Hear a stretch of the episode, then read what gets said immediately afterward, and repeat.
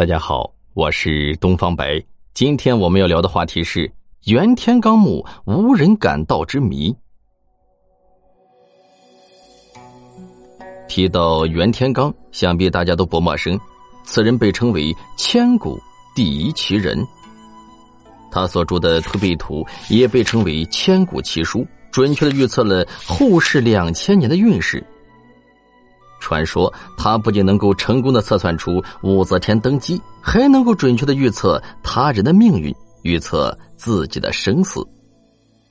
然而，更为奇绝的是，袁天罡寻找风水宝地之术也达到了登峰造极的程度。相传，武则天曾经命袁天罡和李淳风分头去寻找风水宝地，作为自己死后下葬之所。于是，就让他们两个人分别去为自己寻灵点穴。李淳风接旨之后，沿着渭水东行，寻找宝地。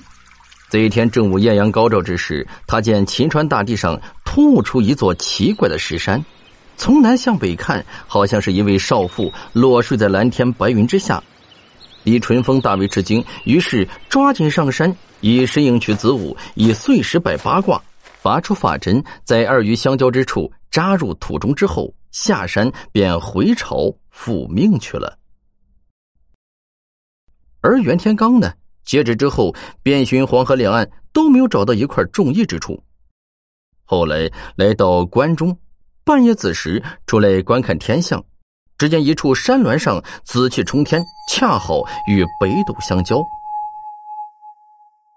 袁天罡认定这是一块风水宝地，于是急忙上了山峦，找准方位，就摸出了枚铜钱，放在地上，再盖上浮土，这才下山回朝复命去了。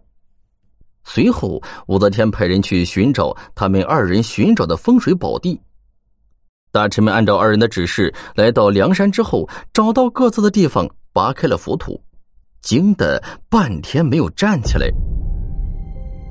原来李淳风的那根发针正扎在袁天罡那枚铜钱的钱眼里，这就是后来的钱陵了。钱陵在一千多年之中，有名有姓的盗陵者就有十七人之多，其中规模最大的一次出动人数四十多万。钱陵所在的梁山几乎也被挖走了一半，然而钱陵至今完好无损。乾陵也是目前我国已知保存最完整、文物储藏最丰富，而且没有被盗的帝王陵墓，被称为埋在地下的世界第九大奇迹。为皇帝找好墓地，下一步就该找找自己死后的安身之所了。二人再次约定分头寻找，跟上次如出一辙，两人不约而同的来到了长安县。在城东南发现了一处不错的地方，两人分别做了标记。与第一次不同的是，两个标记并没有重合，而是相距了几百米。而就是这点距离，却决定了两个墓穴未来截然不同的命运。唐朝灭亡之后，战乱四起，李淳风的墓随即被盗，袁天罡的墓呢却是安然无恙，这又是为什么呢？据记载呢，唐王宋立之后，朝廷在长安县设有军营，而袁天罡之墓就在军营的范围之内。李淳风之墓虽然相隔不远，却是被划在了外边。由于军营乃禁地，盗墓贼无法进入，因而袁天罡的墓得以保全。而更巧合的是，之后的历朝历代都选择在此地驻扎军营，因而千百年来袁天罡之墓可以平安无事。新中国成立之后，袁天罡之墓周边依然驻有军队，盗墓贼始终是无机可乘。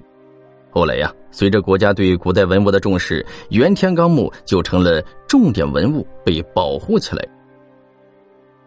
袁天罡的墓能够历经千年依然保存完好，这是袁天罡算的准呢，还是机缘巧合呢？